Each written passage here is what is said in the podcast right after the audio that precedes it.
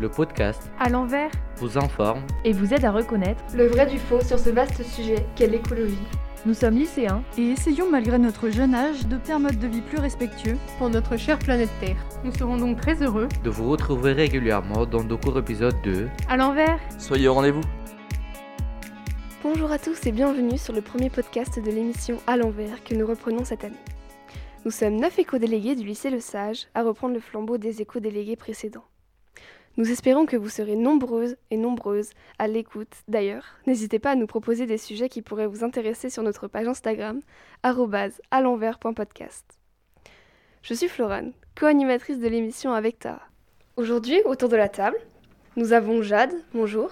Bonjour. Aujourd'hui, je vais parler du Val d'Oise, de mode, du Val-de-Marne, de l'Afrique du Sud et de la Somalie. Puis nous avons Arthur et Clotilde. Bonjour. Bonjour.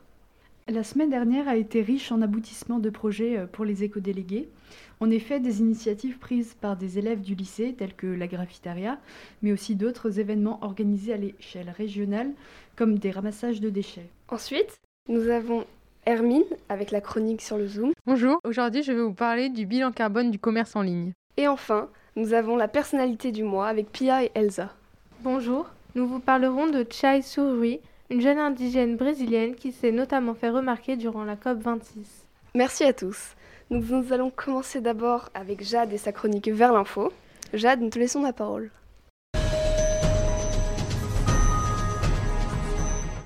Dans le Val d'Oise, plus de 200 000 arbres plantés cet hiver pour créer une nouvelle forêt.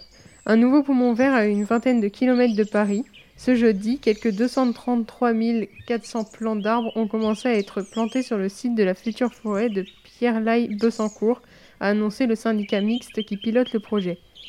Quand de jeunes marques de mode instaurent des royalties pour la faune sauvage. Pour chaque article vendu, Girafon Bleu, la marque d'Emmanuel Maggio, reverse depuis deux ans et demi entre 2 et 5 euros à une association du Niger qui travaille à la conservation des girafes locales. Comme de nombreuses marques de textiles à s'être lancées récemment, Girafon Bleu cherche à produire plus durable dans un secteur de la mode régulièrement pointé du doigt pour son long bilan carbone. Nous essayons de produire au plus proche possible de la France, majoritairement au Portugal, et d'utiliser un maximum de matières recyclées ou labellisées bio, glisse ainsi Emmanuel Maggio. Dans le Val-de-Marne, la Marne polluée sur 5 km par une vaste nappe de fioul domestique. La pollution est partie d'un égout situé à Noisny-le-Grand, en Seine-Saint-Denis, et s'est propagée sur plusieurs kilomètres jusqu'à Joinville-le-Pont, dans le Val-de-Marne. La Marne a été touchée par une importante pollution aux hydrocarbures entre vendredi et dimanche. Je n'avais jamais vu quelque chose d'une telle ampleur, explique un officier de la brigade des sapeurs-pompiers de Paris aux Parisiens. En Afrique du Sud, deux Allemands interpellés pour trafic de reptiles menacés et protégés. Les deux hommes sont accusés d'avoir capturé illégalement des reptiles, dont des lézards d'amardi, qui sont une espèce menacée et protégée, des, des geckos et des tortues. Ils auraient tenté de les vendre. Ils ont été arrêtés près d'Askam, dans la province du Northern Cape, tout près de la frontière du Botswana, mais aussi de la Namibie, aux portes du désert de Kalahari, précise le ministère de l'Environnement en ajoutant qu'ils étaient également en possession de stupéfiants. Eh bien, merci pour ces actualités aux quatre coins du monde. Nous passons maintenant avec Arthur et Clotilde et les actions des éco-délégués. Bonjour. Pendant la semaine du 22 au 26 novembre s'est déroulée la marche verte. Alors, la marche verte, si vous n'aviez pas reçu l'information, consistait à nettoyer le plus possible le lycée et ses alentours durant une semaine. C'était un défi lancé par le recteur sur toute la Bretagne. L'objectif à atteindre était de 2 tonnes sur l'académie.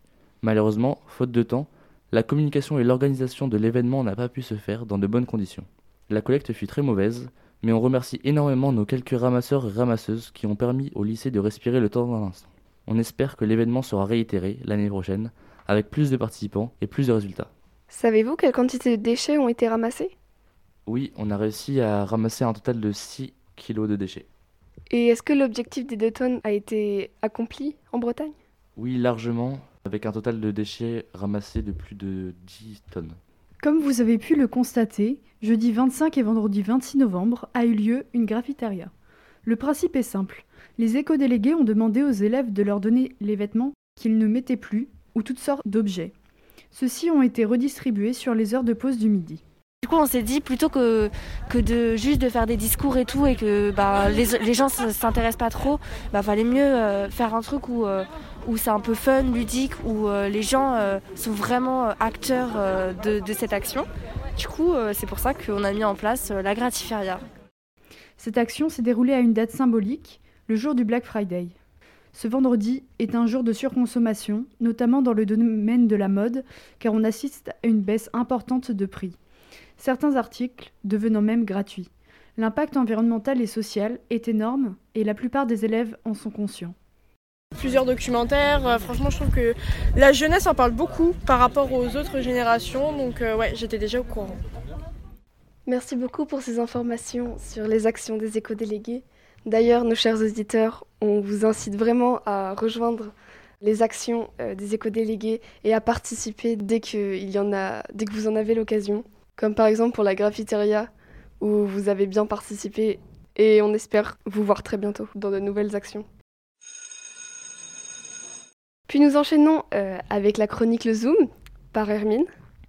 En effet, aujourd'hui, euh, la fabrication des biens achetés et l'usage des produits vendus représentent la quasi-totalité du bilan carbone de ces entreprises, de 85 à 95% contre 5 à 10% seulement pour les émissions liées au transport. Le e-commerce est une activité fortement émettrice de carbone. Ces émissions sont catastrophiques puisqu'elles viennent s'ajouter au commerce classique. Il ne faut pas oublier que c'est la surconsommation qui émet la majorité du gaz à effet de serre. Dans un premier temps, le développement d'entrepôts dédiés au e-commerce construits sur des terres agricoles ou non artificialisées réduit également les puits de carbone qui, je le rappelle, permettent d'absorber naturellement une certaine quantité de CO2 émis. Dans un second temps, les émissions de gaz à effet de serre des transports des particuliers vers les commerces classiques ne sont pas la cause première d'une très forte pollution. 10 à 74% sont des modes de transport dits décarbonés comme la marche, le vélo ou encore les transports en commun. De plus, le client regroupe souvent ses achats en magasin, à contrario avec le shopping en ligne, ce qui permet moins de transport. L'International Transportation Forum estimait en 2015 que les émissions de gaz à effet de serre du fret, prix du transport et le transport lui-même, seraient amenées à quadrupler entre 2010 et 2050. De plus, 20 à 30% des articles commandés en ligne sont retournés, contre moins de 10% dans le commerce physique.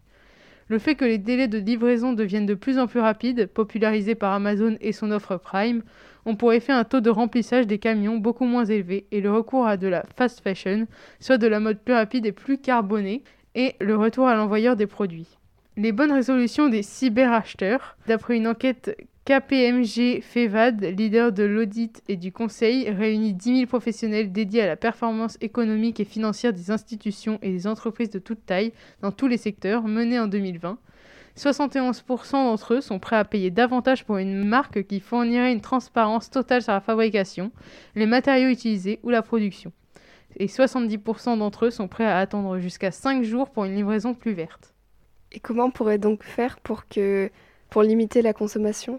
Donc euh, tout d'abord, euh, je pense que repenser sa façon de consommer est quand même euh, primordial, c'est-à-dire de se pencher sur les conditions de fabrication et d'utilisation, essayer de maîtriser nos besoins et de se demander si ce qu'on va acheter est nécessaire, soit éviter la surconsommation. De plus, si vous devez vous faire livrer, privilégiez un point relais et favorisez les modes de transport assez doux pour aller récupérer votre colis. Ne pas demander une livraison express s'il n'y en a pas l'utilité. Et enfin, regrouper ses achats, que ce soit en ligne ou en magasin. Merci beaucoup pour toutes ces informations. Enfin, nous passons à la personnalité du mois avec Pia et Elsa. Aujourd'hui, on va vous parler donc de Chai Surui, qui est une jeune indigène brésilienne de 24 ans, vivant dans la forêt amazonienne. Et elle a été extrêmement remarquée durant la COP 26, donc qui s'est déroulée du 1er au 13 novembre.